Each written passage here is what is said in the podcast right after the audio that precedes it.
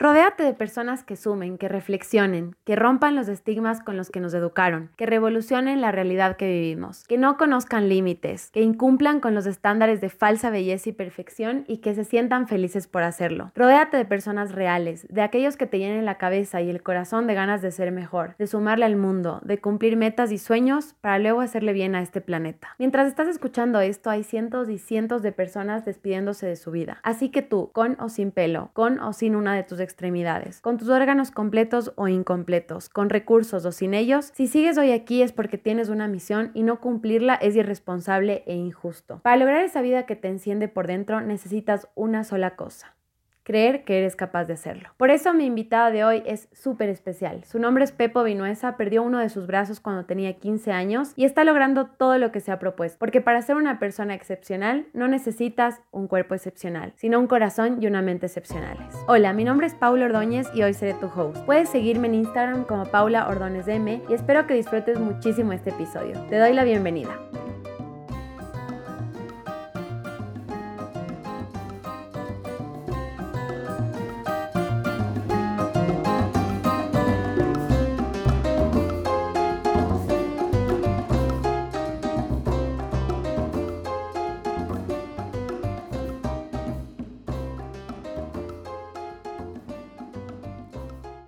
Súper, Pepo. Entonces, bueno, bienvenido a este espacio. Otra vez te agradezco muchísimo por estar aquí.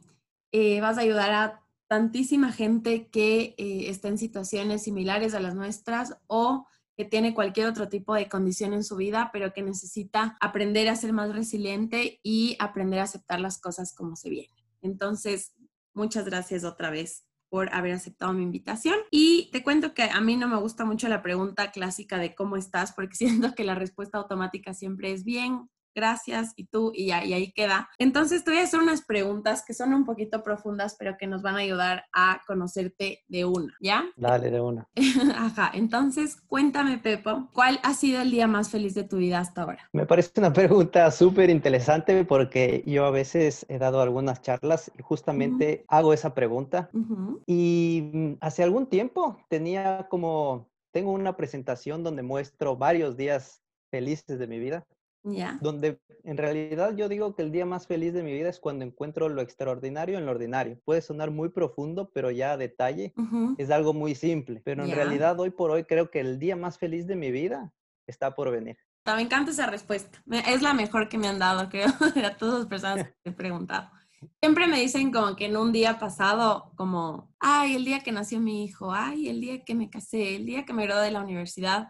Pero me encanta esta perspectiva que le das de como todavía no llega el mejor día. La segunda pregunta es también deep, deep, y es, ¿cuál es tu mayor miedo en la vida? Hijo, esa está, está buena, esa pregunta. Esa es fuerte. me hace pensar un montón, me hace pensar un montón. Yo creo que siempre tenemos miedos pequeños, pero hablar ya de un mayor miedo es, creo que hoy por hoy no, no tengo un gran miedo. tengo miedos pequeños, por decirlo así, obviamente. Uno de esos mayores miedos es el tema de no tener salud, porque me he dado cuenta que no tener salud sí te limita a una serie de cosas. Entonces, tener una buena salud o perder tu salud genera miedo, porque también entras en un proceso que no conoces. Pero hoy por hoy creo que no le tengo miedo a nada. También creo que ha cambiado mi perspectiva de vida y creo que el miedo es bueno siempre y cuando no, no te detenga, no te, no te deje avanzar. No te limite. Eh, no te limite, exactamente. Pero hoy por hoy tener miedo a algo así que diga que me paralice, no es que no tenga miedos. A veces tengo miedo a, apostar, a arriesgar, a, dar el paso, pero no, no así de hablar de un gran miedo. Ok, me encanta tu respuesta porque generalmente las personas a esta pregunta responden como, obvio, la muerte, les da pánico la muerte, y o la muerte de algún ser querido. Pero me encanta esta respuesta porque yo leí, leí alguna vez en un libro que no teníamos que tenerle miedo a la muerte porque eventualmente va a llegar, en algún punto tiene que llegar, pero decía, tenemos que tenerle más miedo a estar vivos, pero estar como muertos en vida, o sea, a, no a vivir una vida sin sentido, sin propósito, sin un objetivo. Y creo que la enfermedad va muy atada a eso. Entonces, matarse en un trabajo, eh, no cuidar la salud, tener vicios de diferentes tipos, no hacer deporte como lo haces tú, que me encanta, eh, no tener relaciones sanas, como también veo que tienes una relación hermosa con tu esposa. Todas esas cosas juntas hacen que tengas una vida que a la final no tiene sentido, no tiene propósito, tampoco es una vida de calidad, no tienes calidad de vida. Entonces, nada, me parece súper chévere tu respuesta, Pep. eso, eso, eso, eso es, es justamente, y, y, como solo para acotar ahí un poco el pensamiento que tengo hoy por hoy. Ajá.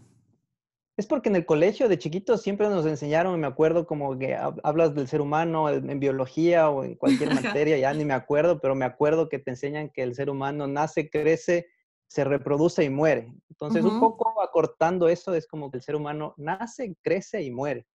Pero hoy por hoy también, después de pasar una serie de, de, situaciones en, en, mi vida, yo creo que el ser humano nace y muere.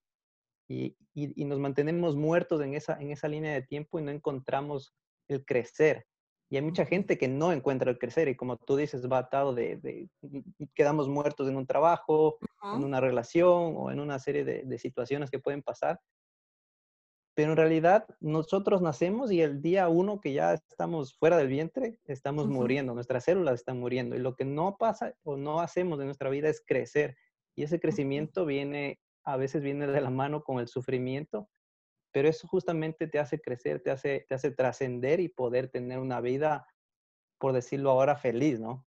Totalmente. Sí, una vida trascendente. Me encanta la palabra trascender. Y de ahí viene una pregunta que es hermosa. La pregunta es la persona que más te hace reír. Yo creo que mi esposa, la verdad. Sí. Sí, generalmente en personas casadas suele ser, porque también es la persona con la que más convives, ¿no? Es la persona con la que más convives, exactamente. Entonces, hoy por hoy, y al menos yo estoy ahora, no estoy viviendo en Ecuador, estoy viviendo acá en España, y me he unido mucho en mi relación, entonces comparto mucho con ella y nos reímos mucho, más bien cuando no nos reímos, no estamos como en sintonía, no estamos bien, porque algo pasó y estamos cada uno por su lado. sí. Ya, perfecto, qué hermoso. Ya vamos a hablar más de tu relación porque me encanta, me encanta todo lo que, todo lo que he visto en tus redes sociales. Y de ahí el cuarto, este me lo puedes responder al final porque este sí a veces requiere como pensar un poquito. Y cuando a mí me lo hicieron, me cogieron totalmente en curva. Pero es, ¿cuál es el lema de tu vida? ¿La puedes responder ahorita o la puedes responder al final? Tú dime, como prefieras. Dejémoslo para el final, pero sí, sí creo que la, si crees que la sabes. Sí, creo que la sé, exactamente, pero más bien dejemos ahí el, el suspenso al final. ya, perfecto, para que la gente se quede hasta el final, me parece súper. Pepo, empecemos por tu historia, o sea, ¿cómo empezó esto? ¿Dónde empezó? Em, yo ya escuché un poquito, pero quisiera que me cuentes así muy brevemente como cuál fue el momento en el que tu vida mm, cambió 180 grados. Fue hace más de la mitad de, la, mi, vida, de mi vida y fue cuando tenía 14, 15 años. A los 14 años estaba yo en el colegio y me, y me jugando básquet me, me, da como un dolor muy fuerte en el brazo que, que el doctor del colegio en su momento pensó que me había dislocado el hombro, pero no estaba dislocado y en realidad lo que había pasado es que mi hueso, el húmero, uno de los huesos más fuertes del, del, del cuerpo, se me había fracturado, se me había roto. Entonces, a raíz de eso comienzan una serie de investigaciones y tal, y me descubren, o el primer diagnóstico que me dan es que tenía un quiste benigno. Un quiste es al final un tumor que fue creciendo de adentro hacia afuera del, del hueso y me fue comiendo el hueso. Entonces llegó mi hueso a ser tan fino como una hoja de papel en el momento que se rompió. Pasé enyesado, una serie de tratamientos, a la final mi hueso no, no, se, no se regeneró porque normalmente cuando te fracturas del hueso automáticamente se comienza a rejar y a pegar. A soldar. Pero eso, eh, a soldar, pero eso no pasó y a la final me, me, lo que me hicieron fue un injerto de hueso. Entonces me pusieron un hueso de un cadáver y mi hueso me lo sacaron para estudiar. Y en ese estudio que hacen de mi hueso detectan células cancerígenas. Entonces, a partir de ese momento comienzo una serie de tratamientos de quimioterapia y a los 14 años a vivir en el hospital prácticamente. Entonces, en esa edad también me trataron de salvar mi brazo, pero llegaron los doctores. También hay un, hay un tema ahí de, de no saber cómo, cómo lidiar con pacientes jóvenes.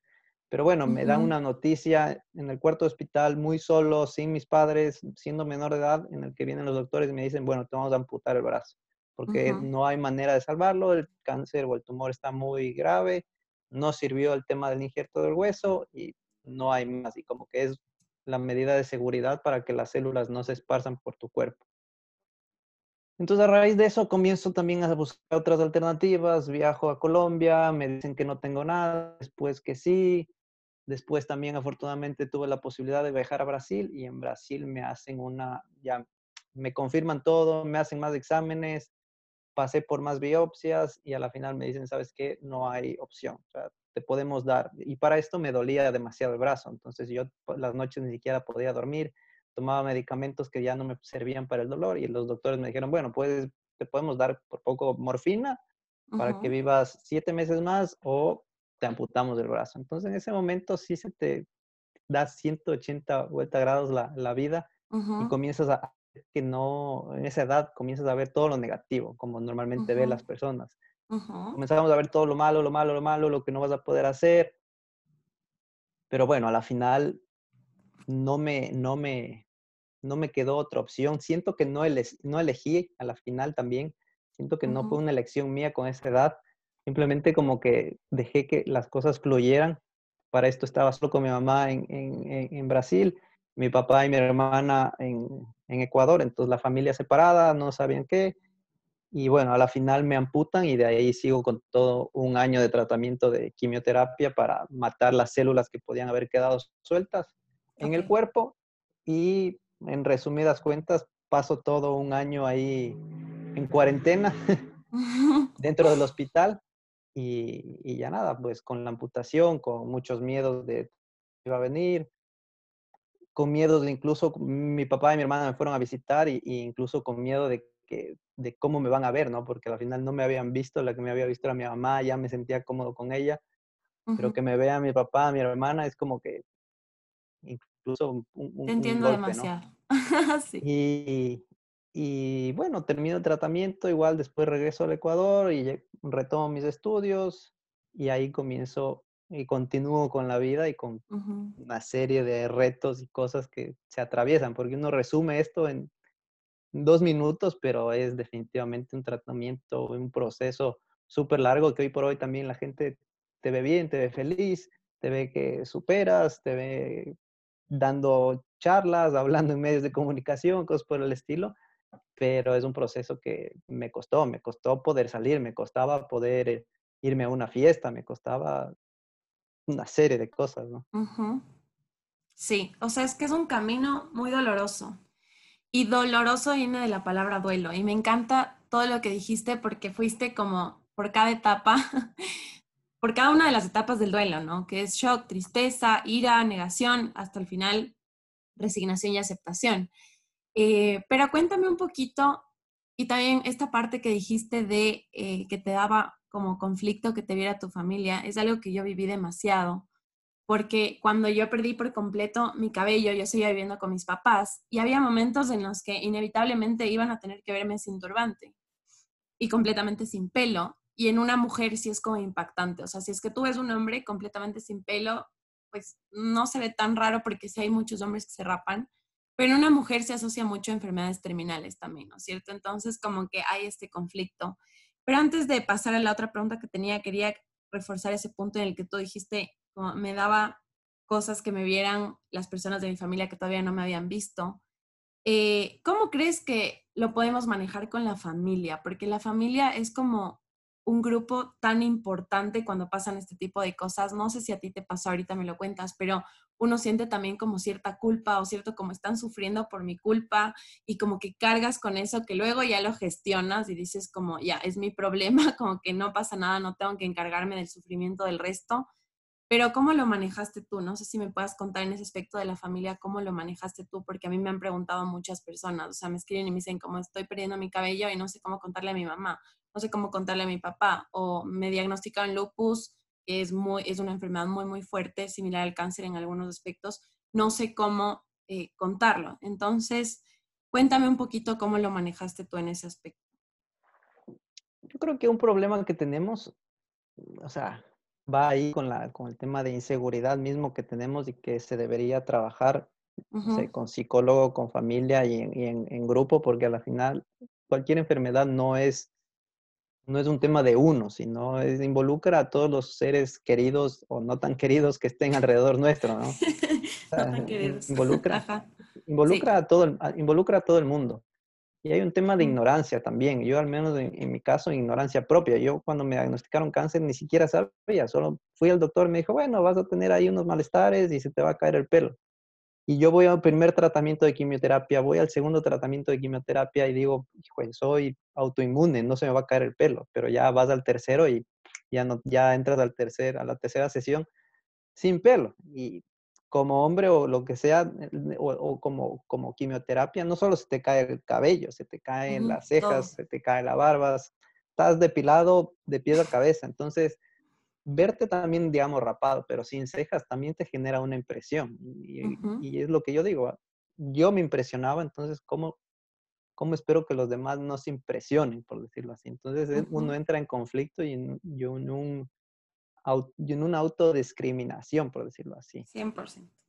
Pero yo creo que, que el tema es, es, superar esa ignorancia como, como uno propio, como entender que no es tan raro que este espacio que tienes tú para comunicar y hacer que la gente conozca y sepa y que hay más gente, más chicos y ahora la tecnología también. Pero a mí hace 15 años había el high five y no era ni tan famoso, entonces que mis amigos sepan qué me pasaba era, era muy complicado. Entonces, también, y, para mi familia también son mis amigos, entonces uno a veces ni siquiera sabe si ellos conocen o no conocen y, y, cómo está todo este tema. Entonces, yo creo que sí tiene que haber un inteligenciamiento de, de, la enfermedad, de saber qué pasa, qué no pasa.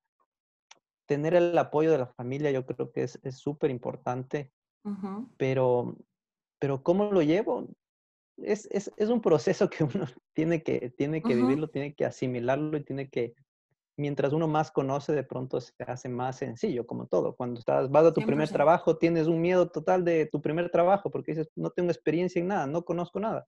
Pero conforme avanza el tiempo, ya tienes experiencia y dices, bueno, ahora quiero otro trabajo, quiero mejorar, porque ya tienes un conocimiento y tal, y se, y se vuelven las cosas más sencillas. Pero hasta poder uno tener esa, ese conocimiento, esa inteligencia y poder superar también como el, el, el autobullying que yo digo, porque después dices, bueno, toda la gente, toda la gente ya, ya sabe cómo eres, toda la gente ya sabe que no tienes un brazo. Y a mí me costó muchísimo. Yo, a mí me, en, el, en el hospital me dieron una prótesis, pero a la final es un brazo que no hace nada, porque yo no tengo muñón. A mí me hicieron una amputación desde el hombro.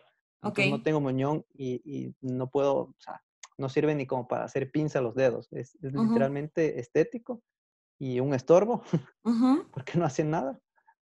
Pero a mí me costó superar. Yo, por ejemplo, bueno, en familia ya se me hizo más fácil. Obviamente, cuando llegó mi, mi papá y mi hermana, yo fui al hospital a recibirlos con la prótesis como para que no sea un shock. Porque también eso, eso fue algo muy bonito de parte del hospital. Cuando a mí me hicieron la amputación, yo salí con un brazo falso, por decirlo así. Ok. Como envuelto y literal, así de, de goma, muy suave, muy falso.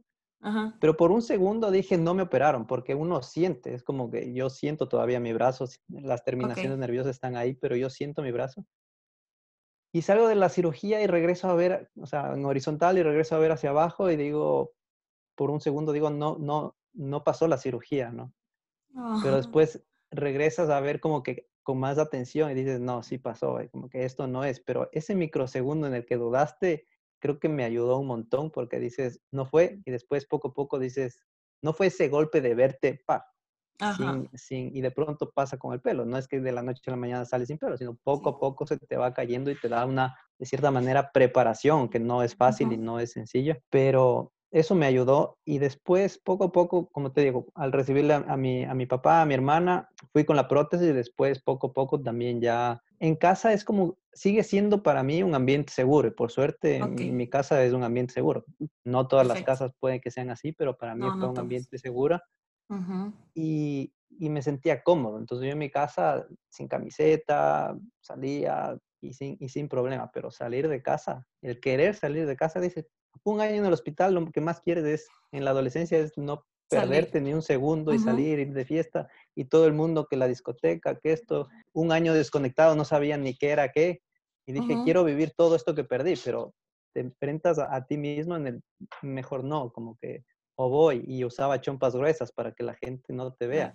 Y eso pasa mucho, al menos en, en, Ecuador, y no sé si ahora no lo veo tan así por no estar en Ecuador, pero sí hay, la gente sí se fija demasiado, la gente te, te observa y te mata con la mirada. 100%. tú vas a otro, a otro, lado, tú te vas a Europa, tú te vas a Estados Unidos, hay gente, no, no por ponerla en concepto, pero hay gente tan diferente, tan diversa, cabello pintado, no pintado, aretes, piercings, tatuajes, y son ya como un común en el medio.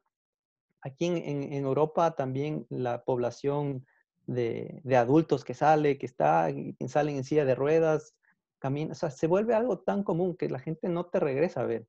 Los niños no me, ni siquiera uno o dos niños como que, ah, mira, no tiene brazo o lo que sea, pero en Ecuador todos los niños, tú eres como la novedad. Y está bien, no los critico, pero es la novedad, como tú usas turbante, entonces, pucha, ella usa turbante, ¿por qué usas turbante? Y, y comienzan muy inocentemente, oye, sácate o déjame ver qué tienes ahí.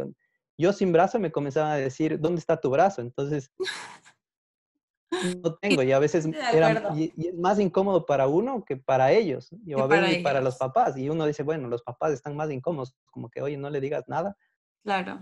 Pero uno ya se pone súper incómodo y súper nervioso y, no quiere y dicen mm, como que no me vean entonces yo usaba chompas súper gruesas así sea un calor me iba a una discoteca no me sacaba la chompa justamente como para evitar que la gente te vea pero creo que más bien uno tiene que mostrarse más para ganar seguridad y para superar eso de ahí, porque en un inicio, o sea, yo, yo usé chompa gruesa en fiestas, si me iba a un matrimonio no me sacaba la chaqueta alterno, era como que impecable, sudando, pero no me sacaba la chaqueta.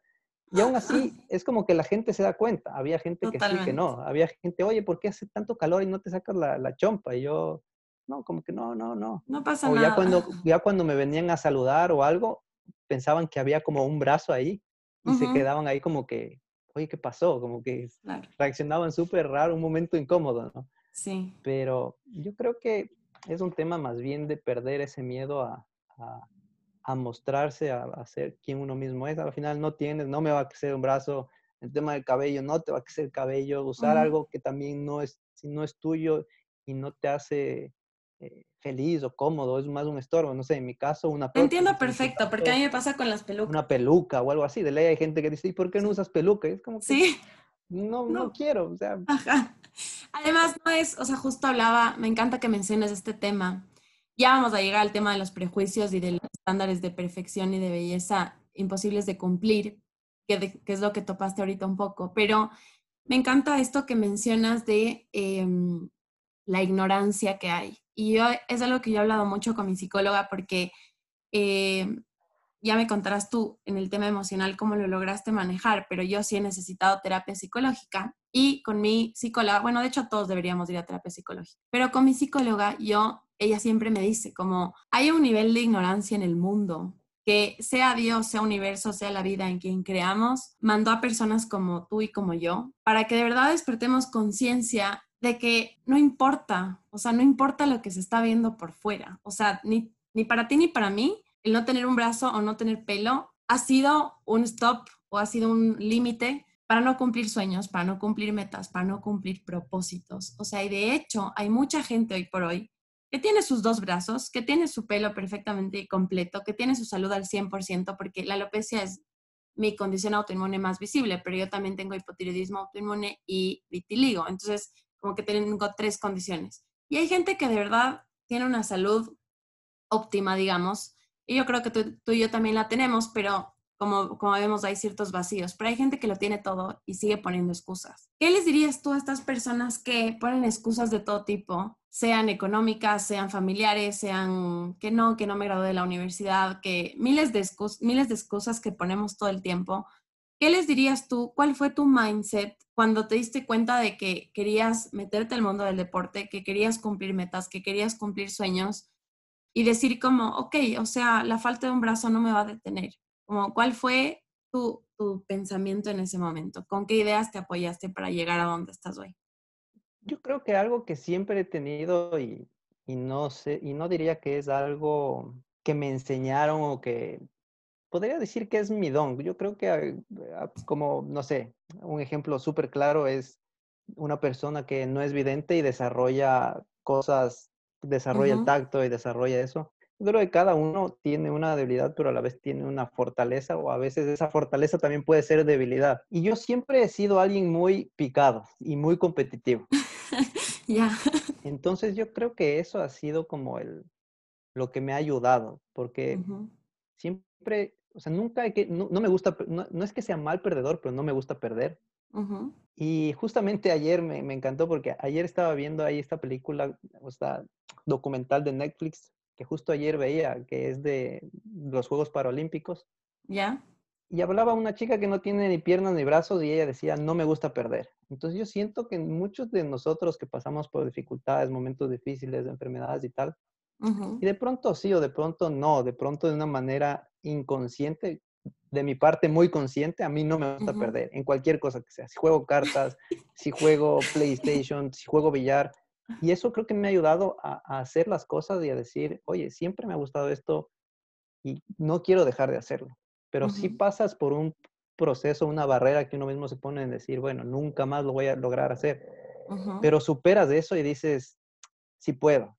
Y, hay una frase que yo uso mucho que es de Einstein y dice que uno tiene que aprender las reglas del juego y luego tienes que jugar mejor que nadie. Entonces a mí esa se, me, se conecta conmigo tanto porque yo juego PlayStation, bueno, solo juego FIFA. Ya. Pero gano amigos que tienen dos brazos y que tienen el, el, el PlayStation. Yo no tengo, yo tengo un brazo y no tengo ni el juego. a, ese, a, ese, nivel de, de, ser tan picado y comprometido y de, y de hacer las cosas bien. Entonces me gusta, siento que no soy perfeccionista, pero si voy a hacer algo, sí me gusta hacerlo bien. Entonces, eso me ha llevado como a superar y a, poder como dar más de mí, a poder salir adelante. Y, cada cosa que hago me ha ayudado como a, dar el siguiente paso. Entonces, en el deporte también me gusta hacer algo y, comienzo. Me gustaba correr, entonces dije, oye, quiero correr, pero quiero correr bien. O sea, voy a pagarme un instructor y voy a correr bien, porque cuando corro me duelen las rodillas. Debe haber algo que estoy haciendo mal, los zapatos están mal, estoy corriendo mal, no sé correr o, o me falta fortalecer, algo que, como digo, es la ignorancia, entonces necesito a alguien, el conocimiento cuesta, de alguna manera cuesta. Entonces, voy a pagar un instructor y comencé ahí a correr, a correr, a correr y pasé de correr prácticamente ni una vuelta a la Carolina a correr una maratón y la siguiente semana voy a correr 160 kilómetros. ¡Qué bien! Y es eso que, que, yo me pico y digo, no, no puedo, no puedo. Y, y, sé que y a veces en las carreras estoy corriendo y yo 10 kilómetros para mí ya es algo que se ha vuelto, mis entrenamientos diarios son 10 kilómetros. En un momento no lo eran, mis entrenamientos eran un kilómetro. Pero hoy por hoy 10 kilómetros. Y 10 kilómetros pueden ser tan difíciles como la primera vez, porque cada vez me dijo más. O sea, no, no me conformo, o sea, no tengo esa, esa, trato siempre de ver más, siempre de superarme, siempre de ser mejor. Y eso es lo que a veces la gente que es completa, incompleta, no ve, no quiere superarse, no quiere salir más adelante, ya está cómodo, ya tiene su trabajo, ya tiene su cosa, bueno, me acomodo y esperaré muerto, como hablábamos en un inicio, que viven ahí en su muerte y no crecen. Pero el crecimiento es eso, o sea, tienes que someterle como el músculo, tienes que someterle a un esfuerzo tal para que crezca. Entonces, en una carrera de 10 kilómetros, ya estoy en los últimos kilómetros, estoy dándolo todo, quiero mejorar mis tiempos y tu cerebro dice, ya no más, ya no aguanta, el cuerpo ya no da, detente, para, camina, disminuye. Y solamente me visualizo a mí y digo, si es que llego a la meta sabiendo que podía haber roto mi, o sea, roto mi, mi, tiempo y mi récord por parar ahorita, a mí es el que me voy a defraudar. Entonces como que saco fuerzas, no sé de dónde, mentales, físicas, no sé, todo es una conexión, que logro dar más y cuando llego digo, valió la pena todo este esfuerzo, sacrificio y este autosabotaje que nos pasa muchas veces en la mente, que estás haciendo cualquier cosa, en mi caso corriendo y dices, ya no, para, para, para, para, para, para, para. Pero por otro lado tienes que, tenemos que hablarnos a nosotros mismos en decir, sigue, sigue, sigue, sigue. Y así llego a la meta y digo, qué bien, y superé, y, y mejoré mi tiempo, y mejoré un minuto, dos minutos. Entonces, es de eso que siempre trato de crecer, siempre trato de ponerte algo más difícil. Y nunca me ha gustado, también otra característica de lo mío, no me gusta lo fácil. O sea, siempre, a veces con Landre digo, o sea, me complico la vida de a gratis, pero cuando terminas el proceso, dices que bien, como que pasó. pero no es mucho más meritorio, mucho más satisfactorio. Exactamente. Yo ahora, por ejemplo, estoy estudiando una maestría acá en, en Barcelona y, y a la final, en un inicio, yo simplemente quería salir del país y vivir afuera y vivir. Dije, no quiero algo de un año. Me voy a complicar la vida, quiero algo de dos años. Entonces, de pronto, si hubiera estudiado algo de un año, hubiera sido muy fácil. Pasé un proceso de, de duelo, de negación, de ahora ya estoy en la etapa de aceptación, porque dije, ¿por qué me puse a estudiar algo tan complicado, algo tan difícil, algo de dos años? Pero es eso que dices, valió la pena. Estos dos años crecido un montón y entonces así son pequeñas cosas que te pones. Y a veces siempre elegimos el camino más fácil en cualquier situación y eso no te va a hacer crecer. Y cuando no sepas, eh, una, una cosa que escuché también es que cuando no sepas qué elegir, escoge lo que más te haga crecer. Y normalmente lo que más te hace crecer es lo más difícil. Totalmente. Y sabes que de acuerdo, justo con esto que dices, creo que dos cosas. Al principio mencionaste que em, tenías como dos caminos, ¿verdad? O sea, como echarte a llorar y como decir ya nada, o sea, no puedo, no voy a poder nunca hacer nada, porque verdaderamente así sea tu brazo izquierdo, escuché en una entrevista que siempre ha sido diestro, entonces no había problema, pero em, así sea el brazo izquierdo, a ver, o sea, los brazos son importantísimos, obviamente, ¿no? Entonces había la opción de decir como que aquí me quedo, no voy a lograr nada, y había la otra opción de decir como que me voy a lanzar, voy a poder, me voy a superar a mí mismo. Pero creo que aquí yo quisiera hacer una acotación porque es súper importante las creencias y las historias que uno se cuenta a uno mismo. Entonces me acuerdo mucho que cuando en una de mis peores crisis de caída de cabello, yo me estaba pagando a la universidad y estaba trabajando al tiempo y tenía como que un horario súper exigente y mi mami me decía como, porfa, deja alguna de las dos cosas, o sea, demórate en graduarte o deja de trabajar, haz lo que sea, pero como que no te exijas tanto para que el pelo se te deje de caer. Y a mí verdaderamente me molestaba y esto veo aquí como que una similitud entre los dos porque fue literalmente la misma reacción, o sea, fue como que, ah, ¿crees que no puedo? Ahora hago el triple de cosas, como que ahora me exijo todavía más. Entonces, me encanta esto, pero todo lo que has dicho, Pepe, que además es súper inspirador. Quiero que me cuentes una cosa, porque me dices las dificultades y los momentos duros y como que inclusive el dolor, porque lo asocias al dolor muscular, pero yo creo que eso aplica para todo en la vida, como que el dolor te hace mejor siempre que tú le saques el aprendizaje y la lección, ¿verdad? Pero tú crees que todo esto, o sea, todo ese ser echado para adelante, eh, ser competitivo, que como dices, a veces sí puede ser una debilidad, pero la mayoría de veces creo que es una fortaleza. Ser competitivo, ser como no me voy a dejar, no me voy a dejar vencer, de aquí salimos para adelante como sea. Todas estas cualidades que tienes en ti, que a propósito son wow, de admirar muchísimo, ¿las tenías desde chiquito o como que pasó esto del brazo y fue como que ahí se potencializaron, ahí crecieron aún más. O sea, cuéntame un poco si es que tú crees que este haber dejado ir tu brazo fue como un plus en tu vida, porque es algo que yo siempre digo, tus condiciones autoinmunes son tus mejores aliadas, porque verdaderamente yo creo que mi vida sería muy normal y yo no estaría cumpliendo mi misión si la alopecia no lleva a mi vida. Entonces, cuéntame si fue a partir de ahí que esto fue más fuerte o tú desde chiquito así, así como súper determinado? Yo creo que desde chiquito siempre, no, no, sé si la palabra es determinado, pero siempre fui muy competitivo. O sea, siempre fui muy competitivo, siempre me gustaron los deportes y siempre, siempre quería ganar. No un nivel de, de, de mal, pero de lo que recuerdo siempre, siempre quería como que, no sé si sobresalir o, o simplemente competir y no defraudarme a mí. Pero el tema del, de mi brazo y no tener uno definitivamente potencializó y si no lo potencializó, por lo menos llegó toda esa energía por un camino cierto, porque a veces, como, como los poderes, hay, hay, hay, hay, mentes brillantes, pero hay mentes brillantes para el bien y hay mentes brillantes para el mal. Entonces, yo creo que, que, el tema de mi brazo sí potencializó, sí me ha ayudado, sí me ha desarrollado esa habilidad, pero siento que desde chiquito siempre fui muy, muy así, pero como te digo, yo creo que sí ayudó y sí ha determinado y hoy por hoy también el tema de no tener un brazo es como tú dices, es, es, es lo que la gente ve de pronto una de verdad. Yo siento que hoy por hoy es mi fortaleza y, y, lo puedo decir así, pero en, ciertos momentos a veces ni siquiera decía que era mi fortaleza o mi debilidad ni nada. A veces no, no, la, no la asimilaba o no la interiorizaba, ¿no? y, pero hoy por hoy es como que digo, definitivamente, y el rumbo y las cosas, y analizo mucho mi vida y los tiempos y las cosas que me han pasado, como que todo ha tenido su, tiempo y su momento exacto. Incluso conocerme con Landre, de pronto si no hubiera perdido mi brazo, no me hubiera conocido con Landre. Cosas así que dices, mi vida podría ser totalmente diferente y no sé si, eh, no quisiera decir si bueno o malo, pero totalmente diferente y hoy por hoy creo que estoy muy feliz. Y hoy por hoy también he superado ese tema. Hoy por hoy también puedo verme al espejo y, y no ver que no tengo un brazo. Puedo ver al espejo y ver las cosas buenas. Como decía en un inicio, no solo se enfoca en las cosas malas. No tengo brazo, esto, lo otro, no puedo hacer. Por suerte, mi mente, por este tema, nunca he dicho no puedo. O sea, sí me he dicho no puedo, pero es como que trato de... Sí, es que siempre hay, siempre hay un bichito. Siempre hay un pensamiento, porque la gente debe pensar, no, nunca pensó, no, sí pensó, pensó en muchas cosas y tonterías.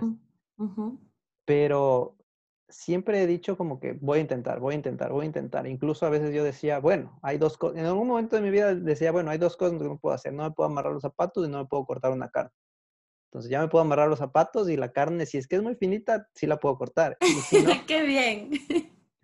Qué bueno, me Y si no, la Andre me ayuda, o si no, pido cortada, pero es eso, incluso ir a un restaurante y decir, oye, pásame la carne cortada, es un miedo, o sea, son esos miedos que uno tiene, pero es perder ese miedo, ver que sí se puede y, y no limitarte a, no hacer las cosas por ese miedo. En un momento sí me limitaba, en un momento iba y decía, bueno, hoy, hoy no, o sea, si iba a un restaurante nunca me pedí una carne, porque era ese momento incómodo de pedir a alguien más o, o, de no saber cómo comer o de estar ahí con el tenedor y jalando la carne. Entonces, hoy por hoy ya he superado esos miedos y uno puede decir, pero como, te, como decía, el proceso, hoy por hoy suena muy sencillo, pero hay un proceso muy largo que, pero hay que dar el primer paso. O sea, un mensaje para la gente que nos está escuchando es que den un primer paso, que poco a poco, y así te vas librando. Es como, como decía, el ejemplo del trabajo. Tienes que, necesitas trabajar, entonces tienes que, que salir también. Es ese momento en el que yo salí o decíamos que hablábamos de la casa como un lugar seguro, de tu ambiente seguro es como cuando estás estudiando, también estás en la universidad, estás en el colegio, lo que sea, estás en tu lugar seguro. Cuando tienes que salir al mundo real a trabajar, tienes todos los miedos. Entonces, es superar, pero tienes que, dar el paso y tienes que avanzar. Y poco a poco vas superando esos miedos y poco a poco también tienes que querer más, porque si no, entras en un estado de muerte, como hablábamos, y siempre visualizarte en crecer y en ser mejor. Sí, abandonar esta zona de comodidad. Y respecto a lo que nos cuentas, bueno, me quedan dos preguntas pendientes que súper importantes. Y una es, ya, ya lo dijiste un poco, pero ¿qué le dirías tú a una persona el día de mañana va a dejar ir una parte de su cuerpo? Y no hablemos específicamente de brazos y piernas, sino en mi caso, por ejemplo, del pelo, pero hay personas, como dices tú, que mañana pierden la vista, eh, cualquiera de sus, de sus sentidos, eh, cualquier temita que es como desprenderte de una parte de tu cuerpo físicamente, porque para mí sí fue como poner mucho en duda mi identidad, o sea, dije como, ¿quién voy a ser yo sin pelo si toda la vida he tenido pelo? O sea, he tenido problemas de caída de cabello, pero a mis 24 años me quedo completamente sin pelo, me veo en el espejo y digo como, no me gusta lo que veo, o sea, lo que a ti te pasó cuando te costaba verte en el espejo sin brazo, me pasó exactamente a mí. Y dices como, verdaderamente soy súper distinta al resto.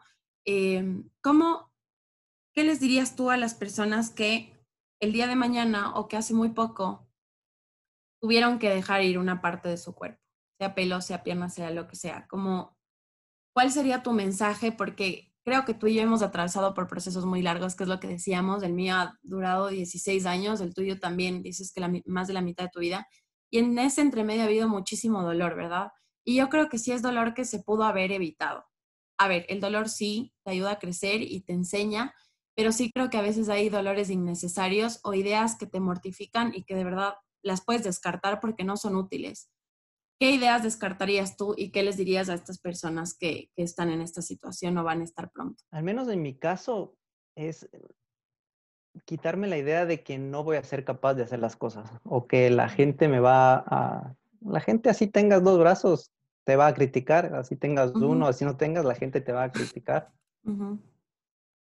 Y algo que me ha servido mucho, y no sé si es como decirles, pero es como una herramienta que yo he usado y, que ves y que estoy convencido, convencido, convencido, pero hasta que la gente no le coja el amor, también es difícil hacerle ver y entender. Pero el tema del deporte te transforma, te transforma no solamente físicamente, sino mentalmente en todos los aspectos. Entonces yo recomendaría 100% que de pelo, pierdas un brazo, pierdas la pierna. Veas que sí hay posibilidades de hacer, o sea, en mi caso, con, con un solo brazo, hay las posibilidades de hacer muchos deportes, no hay limitaciones, nuestras limitaciones solamente están en la mente y suena muy fácil y suena muy sencillo y a veces yo en su momento lo escuché, pero hasta que uno no asimila esa, esa frase y no la vive, uno siempre va a estar ahí en ese proceso, en ese proceso. Pero como te digo, recomendación, más que decirles, yo recomendaría que quitemos de esa ignorancia y esa ignorancia se quita leyendo, investigando, viendo más casos, viendo más gente. Hoy por hoy, en Instagram, tú buscas one arm o un brazo, te salen 20 mil perfiles de gente que monta bici, monta motocicleta. Yo siempre, si es que yo manejo una moto, es un cuadrón o es, o es una pasola donde solo aceleras. Entonces veo gente con un brazo haciendo motocross y yo mismo digo, qué locura. Entonces, uno mismo tiene que irse quitando esa ignorancia y ese, esa falta de conocimiento, e ir a investigar y ver, ¿no? O sea, hoy por hoy ya ves más gente, ya escuchas de más casos, ya ves, no sé, modelos sin una pierna, ves muchas cosas que se, que se van escuchando y eso yo creo que a la final sí te ayuda. A mí, en mi caso también, cuando a mí me iban a hacer, me iban a amputar el brazo, me hicieron un tour por el hospital donde conocí millón gente. Obviamente en ese momento uno cree que uno es el, el que lo peor lo está pasando. Pero hay casos, hay gente que estaba completa, pero no podía mover su cuerpo. Es decir, estaban paralíticos, no tenían todo su cuerpo completo, pero no podían mover, más claro, solo movían los ojos. Entonces, decir eso o, ver eso me ayudó muchísimo en decir, bueno, yo por lo menos es, es, es, el brazo y las piernas sí las tengo porque me encanta jugar fútbol.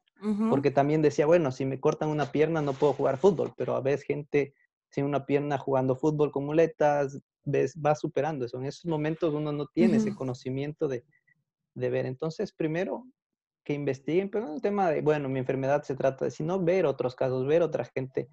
Y no por compararte, pero sino por ver qué opciones o qué tan limitada está tu mente, porque al final eh, son esas limitaciones que nos da miedo, porque no conocemos en realidad cómo vamos a poder sobresalir.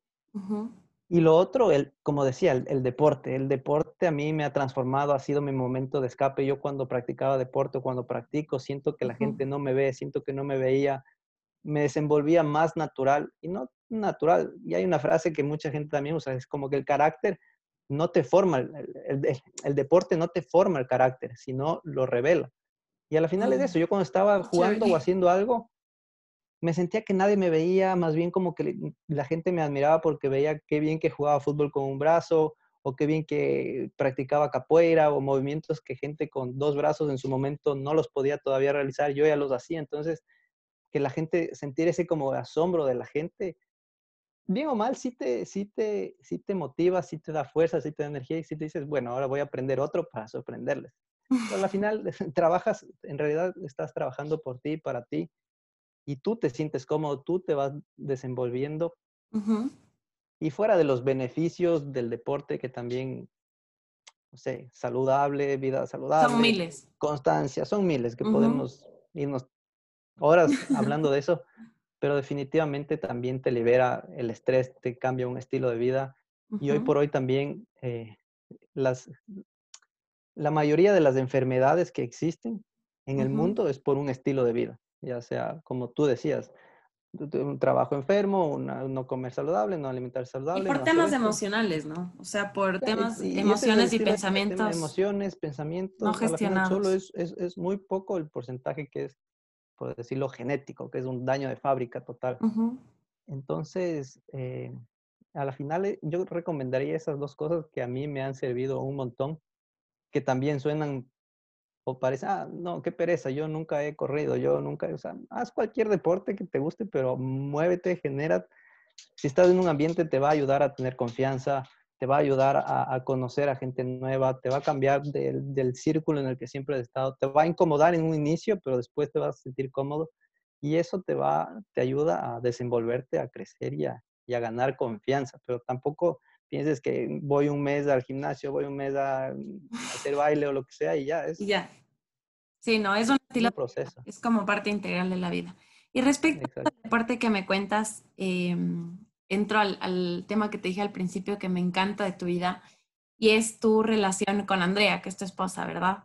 Em, y te cuento algo que pasa mucho, no sé si a ti te pasó, pero a las mujeres que hemos perdido el pelo, porque como te digo, me escriben casi que a diario, sí hay este tema de cómo, cómo voy a encajar en la sociedad y en, este, y en esta vida de pareja, como verdaderamente voy a encontrar a alguien que me quiera como soy. Hay un proceso, sí, para aceptarse a uno mismo y uno llega a aceptarse y está bien, y la familia y los amigos, y nadie viene y te dice como, qué horrible que te ves sin pelo, obviamente.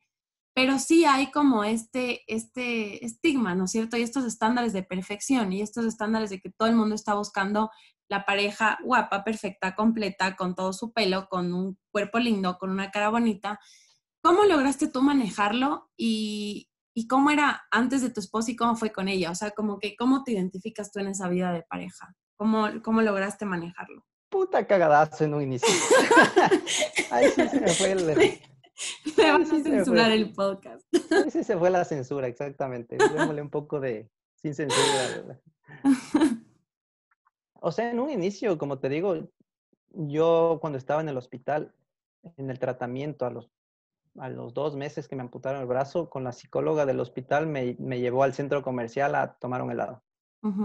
Y yo para esto en el hospital usaba todavía este brazo ficticio. Entonces cuando me duchaba y tal, no me veía porque era como una venda a la final. Entonces no me veía del todo. Pero cuando, y, y, pasé los dos meses con ropa de hospital. Pero cuando salgo, me dice, bueno, vamos al centro comercial. Estaba tan emocionado de salir dos meses que me pongo la camiseta y no podía vestirlo al brazo y no, no me entraba la camiseta por, por, por, encima del brazo. Entonces dije, me voy a sacar esta pendejada que al final no me sirve y me pongo. Y dije, bueno, ya estoy listo y me voy. Y en el centro comercial veo un espejo y me regreso a ver. Y fue un trauma que me ha marcado, o sea, me dejó ahí súper marcado porque no me gusté, como, como hablábamos, te ves al espejo y no te gusta, entonces no me gusté y decía, si yo no me gusto, ¿cómo la otra gente me va a ver bien? Entonces, ni siquiera disfruté el helado, solo quería regresar al quería encerrarme de nuevo, no quería volver a salir. Le querías matar a la psicóloga. Le quería matar a la psicóloga. O sea, no, porque a la final ya dije, este soy yo, pero qué feo, o sea, no me veía tan feo así, como que el brazo me disimulaba, me amagaba y no, no era consciente, pero ya con la como no tengo hombro, yo me pongo una camiseta y se me chorrea la ropa. Hoy por hoy uso una hombrera, no es una prótesis, es una hombrera, pero se me chorreaba la ropa, entonces no me gusté y dije, no, me regreso, me regreso. Y, y eso creo que me marcó tanto tiempo que cuando ya comienzo a salir y tal, sí me costó mucho el poder relacionarme y salir, ni siquiera conseguir una pareja, sino salir, salir a una fiesta, salir, ir al colegio, me costaba un montón. Pero de pronto me reencuentro con, con, Landre porque estaba en mi mismo colegio, pero no fuimos novios sino hasta después de cinco años de graduados. Ok. Y yo ya creo que en esos cinco años ya había superado un poco de mi, de, mi, de mis temores, pero siempre con ese temor, siempre con esas cosas. Y yo creo que el camino nos juntó y como te digo, esas son esas cosas que yo analizo. Yo a esa fiesta no iba a ir, no iba a asistir. Y no porque no quería, sino porque no iba a estar en, el, en, en, esa, en esas fechas en el país. Y esa, y esa fiesta la aplazaron como un mes más tarde. Y ya coincidió y estuve ahí y le vi al Andre y bailamos y tal. Y después a partir de eso comenzamos a salir. La verdad también su actitud, su, su forma, su... Y para ella también un proceso de, de, de aceptar a, la otra persona como es, ¿no? Pero el poder tener esa relación con ella también me ayudó a crecer muchísimo y a ganar una seguridad, porque en algún momento tú dices, escucha, no le voy a gustar a nadie, no, no me voy a casar nunca, nadie se va a fijar en mí. Después vas viendo y vas viendo otros casos y uno siempre se pone en esa posición de, de no voy, no voy, no voy. Y cuando te enfocas mucho en algo, es lo que menos pasa. Entonces, es más, más bien como que dejar que las cosas simplemente sucedan. Sí, trabajar por, por ellas, ir, ver, no sé, sentirte tú bien, tú cómodo, vestirte bien, arreglarte y, y, tratarte bien y cuidarte es parte de la autoestima. En algún momento va a llegar una persona en la que no, no, no va a ver tu físico, sino va a ver más allá y se va a conectar. Porque así como vemos nosotros personas que pasamos por un proceso y vemos, hay otra gente iluminada que también ve más allá y también necesita a veces conectarse contigo para crecer, para romper otros miedos y otras barreras y otras cosas. Pero una vez se enfoca en querer mucho las cosas. Quiero esto, quiero esto, quiero esto y es cuando menos llegan. Entonces cuando dejas que las cosas simplemente pasen, llegan, es hermoso, te conectas y con la Andre llegó a mi vida, me ayudó un montón, me, me ayudó en, en, seguridad, me ayudó en poder salir y ya no tener que usar las chompas, porque ya dije, bueno, estoy con ella y, y me conoce, pero hasta en momentos de, de, de la intimidad, en, en, los inicios, también fue un tema como que, o sea, ya sabe que no tengo brazos, pero no sabe cómo soy por dentro, por decirlo así, uh -huh. o sea, no sabe cómo soy sin camiseta. Ajá. Es como, no sé, sé que tienes turbante y usas turbante, pero no sé cómo es verte sin turbante. Y una Totalmente. vez uno no se acepta, ¿me entiendes? Como digo, Ajá. uno no, uno no, a mí, para, para mí ir a la playa y estar yucho, o sea, no así yucho, sin me, me cuesta un montón. Solo playas pero... nudistas, si es que pasas yucho en la playa. Sí he ido, sí he ido. Acá en Barcelona sí he ido. Pero, pero, pero me costó, o sea, yo uh -huh. ir a la playa y sin camiseta, no inicio ni, ni fregando, o sea, y, y, te digo, hasta ahora hace menos de dos años, o sea, ya pasaron tanto tiempo y digo, no, si voy a la playa es como que solo quiero ir con la Andre y vamos a una playa súper tranquila, que no haya nada más y estar cómodos, porque superar esos, esos miedos y cosas cuesta mucho, más que nada por cómo te van a ver los otros. Al final, eso eso justo que no quería, que, quería acabar con ese tema, como verdaderamente, o sea, creo que tú y yo somos personas que hemos logrado como vivir con, vivir con esto y vivir con las miradas, porque es lo que tú dices, o sea, los niños cero disimule, o sea, como que no les importa nada, o sea, te ven y te ven raro. Pero a mí me ha pasado con adultos también, o sea, los conductores de Uber son profesionales en, y usted sí es de aquí, usted sí habla español, ah, pero entonces, ¿por qué usa el turbante? Y es como, la mayoría de veces les respondo bien, les respondo tranquila, sonriendo, riéndome, pero sí hay días en los que digo como, ¿qué piensa la gente? O sea, como, ¿cómo les educaron? O sea, a mí mis papás, no sé si me educaron, no me acuerdo en qué punto específico de mi vida me enseñaron a ser prudente. O sea, como, si no estás teniendo un buen día, si no estás teniendo un día en el que estás todo bien con tu condición o con tu enfermedad o con tu pérdida, verdaderamente te preguntan y es como, te da ganas de lanzarte del carro, me explico, o sea, como, entonces la gente tiene que aprender a ser más prudente. Pero ¿cómo ¿Cómo podemos, o sea, creo que la lección, así como la cereza del pastel, sería como, si tú y yo, que tenemos como que estos vacíos, que a veces son muy, muy visibles y sí son impactantes a la vista, hemos logrado vivir tranquilos y somos seguros de nosotros mismos, porque tú ahorita que estás hablando se te ve súper seguro de ti mismo, a mí la gente también me lo ha dicho y yo me siento segura de mí misma. Eh, ya hay gente que se compleja o como que no se quiere a sí misma por cositas muy pequeñas, o sea, que tengo una estría, que tengo un rollito de más en la barriga, que tengo tal manchita mínima en la cara o que tengo acné. ¿Cómo rompiste tú este estigma de el mundo me quiere ver perfecto y no soy perfecto? O sea, y el mundo me quiere ver casi que modelito porque así es el, la imagen que nos venden todo el tiempo y yo no soy así. ¿Cómo encajo? ¿Cómo lo manejaste tú? Se me viene a la mente más bien por otro lado, la verdad. Y... Uh -huh y es como digo, ¿cómo he, he superado yo esa barrera de, de, estar sin camiseta, por decirte, en una playa uh -huh, uh -huh. y que no me vean? Otra recomendación, y, y, y tomando una, una, respuesta anterior uh -huh, que di, otra cosa que yo recomendaría un montón es que la gente viaje y salga del país. O sea, tienes que conocer el mundo, tienes que conocer otras culturas, tienes que conocer, y no digo irte, o sea, vivir fuera, viaja un mes, viaja un tiempo, donde realmente puedas tener una experiencia de aprendizaje fuera del país. O sea, salir de tu metro cuadrado, uh -huh. así sea al país vecino o lo que sea, pero sal de tu metro cuadrado y conoce porque eso también te, te llena y te enriquece un montón. Uh -huh. Y haciendo eso, lo que me ha ayudado para romper ese paradigma que la sociedad, como tú dices, en realidad no ha sido por la sociedad, ha sido por mí mismo, porque ha habido momentos en los que digo, si no me saco la camiseta y no me meto al mar, no voy a disfrutar y a la casa y me voy a arrepentir de no, haber, no haberlo hecho. Hay veces que dices, bueno, ya me fui, y, me fui hasta Cames y no me metí, no me perdí de nada. Pero ha habido momentos en los que, y por, y por poner, para, de pronto para alguien Atacames está bien, no sé, no, no es por poner sí. un, un estigma, pero como para que la gente lo, lo visualice. Uh -huh. Pero he ido a lugares donde digo, me quiero meter, tengo que ser un clavado, tengo que hacer alguna cosa, me, me quiero meter aquí y sé que si no me meto voy a llegar a la casa y me voy a arrepentir de no haberlo hecho. Eso ha pesado más que decir mejor no. Entonces, y no por, como te digo, no por la sociedad, no sino más bien por todo lo que te estás perdiendo. Entonces, en vez de, en vez de ver todo lo que estás perdiendo, más bien ver lo que vas a perder. Entonces, si no, si no salgo, si no viajo, si no me meto al mar, si no hago esto, si no me enrucho, si no lo que sea, me, me, lo voy a perder, ¿me entiendes? Entonces, en mi caso es, ha sido, eso ha pesado un montón. Y, hay veces que sí, dices, bueno, no tengo una pierna o, lo que sea, que de pronto a veces por ese temor, ese miedo, te pierdes muchas cosas y no, y no, y no uno no analiza o no visualiza realmente lo que se va a perder. Hay veces que no te importa lo que pierdes, como te digo, y te atacames y, y, ya, no te metiste al mar, ya, está ahí a la vuelta de la esquina, pero hay cosas o hay oportunidades que solo pasan una vez en la vida y si no superas ese miedo, te, te, va a costar, ¿me entiendes? Entonces, yo creo que más bien va por ahí de, de visualizar lo que vas a, a, dejar de ganar. Sí.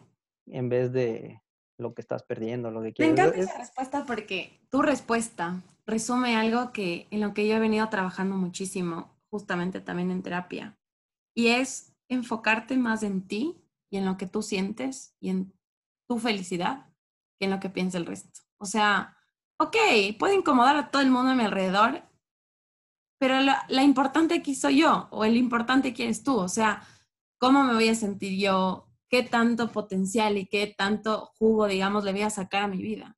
Y si eso va a depender de qué está pensando el resto, no. O sea, definitivamente como que prefiero irme por el lado de cuál es mi felicidad y me voy a enfocar ahí sin importar qué diga el resto. Y Pepo, antes de despedirnos, quedaba pendiente tu lema de vida. Así que ahora sí, te llegó el momento. Cuéntame cuál es tu lema de vida. Hay una frase que yo la vengo utilizando mucho y que incluso la mencioné, pero la voy a, complementar y es encontrar lo extraordinario en lo ordinario. Ese creo que es, mi lema. Pero a veces la gente piensa que lo extraordinario está muy lejos de lo ordinario y en realidad es, es literal, es poner simplemente ese extra en las cosas que hacemos es, es romper esas barreras, es, es, ponerle un poco más de ganas, es, es querer crecer, es, ese extra, es trabajar todos los días, poco a poco salir de esa zona de confort, siempre tratar de, de superarte, de retarte a ti mismo. Y yo creo que ese, ese pequeño extra que es, tiene que ser constante, tiene que ser día a día, te, te, te, lleva a, a conseguir lo extraordinario y a veces la gente quiere una vida extraordinaria, pero cuando tiene que dar ese extra, se, se, se va para atrás o se detiene. Entonces, es, es, esa, es, ese mi lema y es, es encontrar la simplicidad en la, en la, belleza de las cosas, que es lo que, que hace que o nos lleve a encontrar la, la felicidad. Increíble, Pepo. De verdad te agradezco muchísimo otra vez por haber estado hoy aquí. Te cuento que te invité con el propósito de que mi audiencia aprendiera, pero creo que la que más he aprendido he sido yo. Eh, todo esto que mencionaste de la playa, de lanzarte al mar, digamos, para mí es una lección de vida porque las últimas veces que yo fui a la playa, todos mis amigos se metían al mar y era como voy a esperarles aquí en la arena porque me daba muchísimo miedo y vergüenza, obviamente, también eh, sacarme el turbante y lanzarme al mar, ¿verdad? Entonces, mientras te escuchaba, decía como, wow, o sea, se vino una pandemia. Yo dije, sí, qué chévere, fui a la playa, me emborraché, me pasé de fiesta, pero a la playa uno va a meterse al mar, o sea, si es Totalmente. en la arena o a broncearse, me explico, y a broncearse tranquilo, o sea, sin taparse, sin, sin esconderse. Y de verdad ha sido una lección. O sea, creo que ha sido una lección de mirar hacia adentro y verdaderamente corregir lo que hay que corregir, que es un proceso. Te soy súper sincera, yo, tú dices que desde chiquito como que ya tienes estas cualidades dentro de ti, pero yo veo en ti una persona excepcional y creo que eso se debe a los procesos difíciles que has pasado entre eso tu brazo, la pérdida de tu brazo, eh, expresarte mi admiración absoluta. Estoy demasiado feliz porque además sé que vas a llegar lejísimos y un día voy a decir como que yo le entrevisté cuando estaba empezando. Entonces, nada, Pepo, te ha sacado un momento en tu sábado, en tu fin de semana para conversar conmigo y de corazón, gracias. Gracias por, gracias por esto. Te agradezco en nombre de todas las personas que van a escuchar esto. Apenas se publique tres días después, dos años después, esto va a servir siempre. Siento que es oro puro y, y nada, de verdad, de corazón, gracias. Te deseo todo lo mejor del mundo, eh, tanto en, tu, en la parte deportiva. Sé que estás con proyectos. Si quieres, ahorita ya para acabar y despedirnos, cuéntanos en qué redes te podemos seguir eh, qué proyectos se vienen, cómo podemos apoyar todo tu proyecto que es hermoso. Y, nada, felicitarte muchísimo y también felicitarte por la relación hermosa que tienes. Yo llegué a ti en parte por tu esposa porque me escribió y también te promociona, o sea, hacen equipazo además. Entonces, qué lindo, me alegra demasiado que hayas encontrado eh, una persona tan espectacular y también me alegro por ella porque también es afortunada. Así que cuéntanos tus redes, dónde te podemos seguir y cómo te podemos apoyar.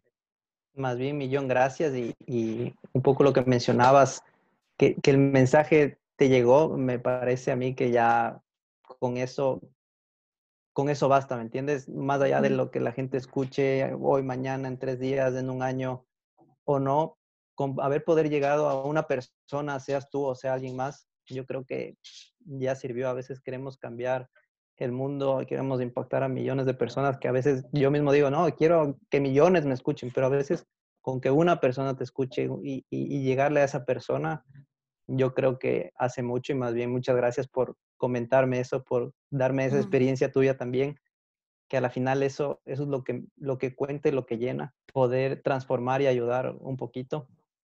Estoy en un proceso de, de, poder también justamente, son las tres Is que, que leí, que, y que sigo ahora de, un autor, que es poder influir, inspirar e impactar. Y, mediante eso también me he planteado un reto deportivo, porque las cosas es, hay que decirlas, pero también hay que, hay que, la mejor manera de enseñar es con el ejemplo en cualquier, en cualquier punto, ¿no? Entonces yo te digo, sí, métete al mar, pero nunca me he metido al mar, entonces te lo digo porque yo ya me he metido al mar y he roto ese, ese miedo y, no, y eso de pronto estando aquí, de pronto regreso a Ecuador y todavía me da un poco de miedo porque dices, bueno, aquí Ecuador es un puñado, todo el mundo se conoce con todo el mundo, estando afuera es más fácil, pero es también me, me, incentiva a mí, oye, tú dijiste esto, entonces como que tienes que...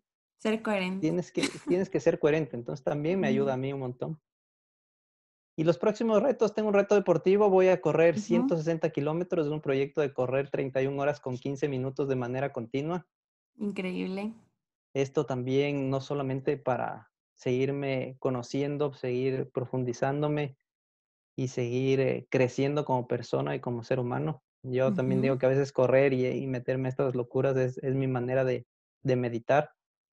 y, y, también lo bonito de este proyecto es que estamos ayudando a una fundación en Guayaquil, que es la Fundación de Fasán, donde también estamos, se lanzó una campaña donde se va a ayudar a niños, adolescentes y jóvenes adultos con capacidades intelectuales y psicomotrices diferentes. Es decir, estamos llegando a más personas que tienen superpoderes como nosotros. Qué lindo. Y, y, de ahí se vendrán más retos, más cosas, siempre, siempre eh, rodeado un poco del deporte y poder dar más charlas y poder llevar este mensaje y poder quitar un poco la ignorancia a las personas de cualquier tema que, que se tenga. Al final eso es un poco mi, mi propósito de, de vida. Que, que, he empezado, que ya he empezado con el ejemplo, pero hoy quiero como divulgarlo más, quiero llegar a más personas, tener este espacio, me parece genial. Así nos escuche una persona, así nos escuche el círculo de la familia, creo que ya estamos haciendo un montón. Y más bien agradecerte un montón por también compartir este tiempo conmigo, por la invitación y por la charla, por las preguntas que estuvieron geniales. La verdad me encantó un montón. Son preguntas power. ya, Pepo, qué hermoso, qué hermoso, eh, qué hermoso haberte tenido hoy aquí. Estamos eh, en contacto pueden seguirle en su Instagram como One Arm Runner, ¿verdad? Sí, como One Arm Runner o como Pepo Vinuesa, igual les aparezco ahí. En Facebook o Instagram estoy como Pepo Vinuesa. Vayan a seguir lo que es inspiración por y dura. Gracias, Pepo, te agradezco mucho. Estés muy bien. Gracias por haber escuchado hasta acá. Este episodio fue oro puro y me hace muy, muy, muy feliz que te hayas conectado. Recuerda seguirme en todas mis redes como Paula Ordóñez y nos vemos en el próximo episodio de Más allá del turbante. Besos.